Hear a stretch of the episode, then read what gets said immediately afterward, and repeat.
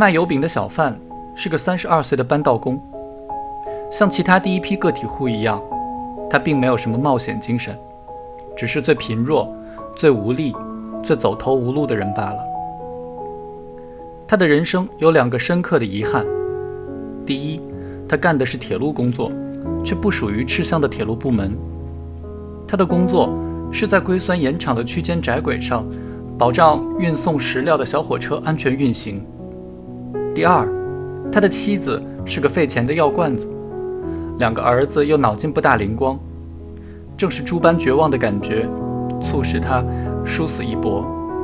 如此一来，转瞬之间，他竟然成了一九八一年鸭绿江街上的首富。每天早上，他都穿着全新的校臂。也就是军队里校官才能穿的精梳羊毛服装，像穿着工装的人们叫卖油饼。他的生意渐渐做大，自行车变成了小板车，板车上的炉子蒸腾着豆腐脑的热气。乔峰这一年十七岁，一天晚上他不见了，第二天清晨搬道工也没有出现在街上叫卖油饼。这一天家里的气氛非常紧张。夏冲看到乔年不时骑着自行车来找乔雅，低声的、激烈的说着什么，时而交谈几句便匆匆离开。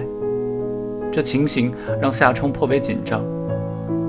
到了深夜，家里还亮着白炽灯，姥爷、姥姥等人都来了。乔允生愤怒地问夏明远：“你们厂的人有什么亲戚可投靠？你打听不出来？”夏明远沮丧地说：“厂子一万来人呢，我哪认识那么多？我再打听吧。”穿上大衣又出去了。次日早上，夏冲睡眼惺忪地在院子里接水刷牙，一个叫葛大爷的老头抓着羊走了过来。葛大爷问他：“你小姨找着没？”夏冲摇摇头。那你知道他干什么去了？夏冲又摇摇头，葛大爷猥琐的一笑，低声说：“他跟卖油饼的私奔了。”夏冲慌张起来，老头又问：“知道私奔啥意思不？”夏冲又摇头。老头左手拇指和食指圈成一个圈右手食指在里面捅来捅去。就是在这一天，乔峰被抓了回来。几天后，有一次。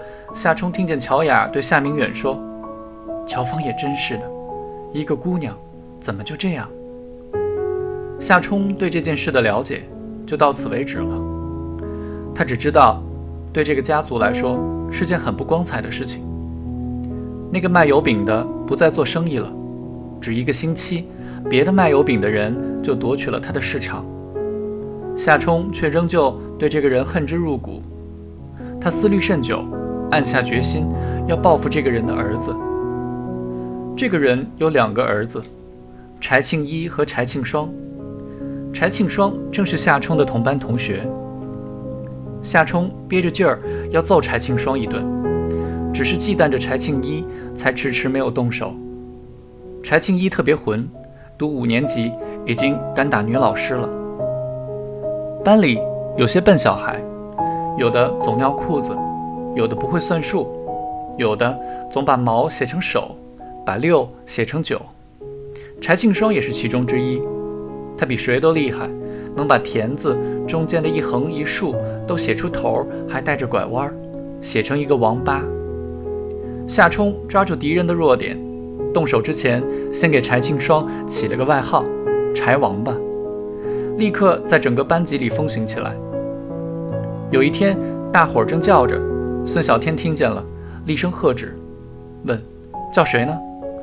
快嘴的小孩报告：“老师，夏冲按柴庆双写的田字给柴庆双起了个外号，叫柴王八。”孙小天扑哧一声乐了：“真他妈损！柴王八也有他的本事，只不过是在课堂之外。他擅长用弹弓打鸟，弹无虚发。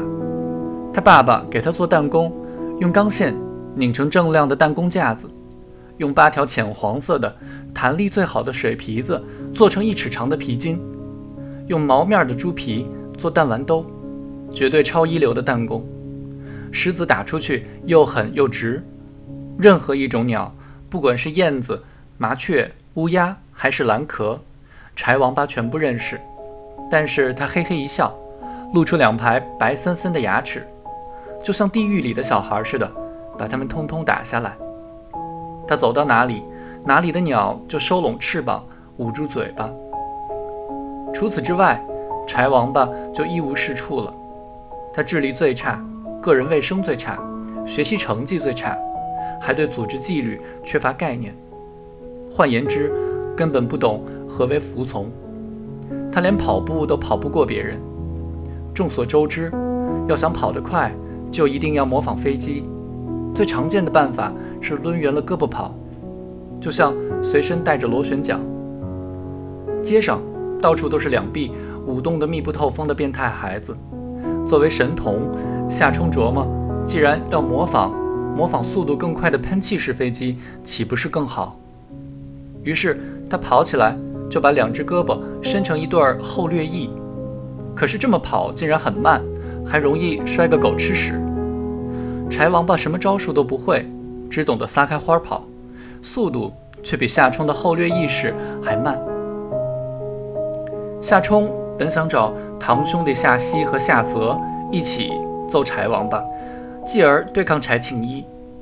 可是，如果夏曦和夏泽问他为啥要揍柴王八，他该怎么回答呢？为此，他犹豫不决。他没想到，其实他们根本不会问他。在给夏明远买散啤酒的时候，夏冲常在排队的孩子里看见夏曦和夏泽。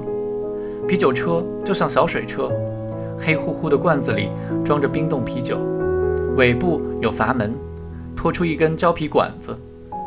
每晚五点钟，给大人买啤酒的小孩们的聚会准时开始。一排小孩，一人拎一个暖瓶，在那儿排队。啤酒的清爽苦味，丝丝渗入到匍匐在街头的工业废弃的刺鼻气味之中。夏曦比夏冲大一岁，夏泽比夏冲小一岁。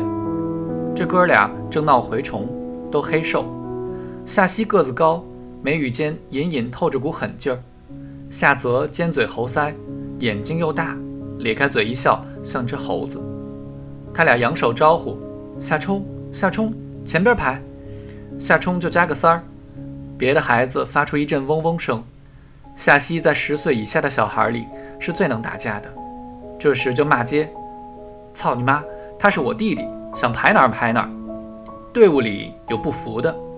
你妈逼夏曦怎么骂人呢？夏曦不屑做口舌之争，只问一句：“让不让排？”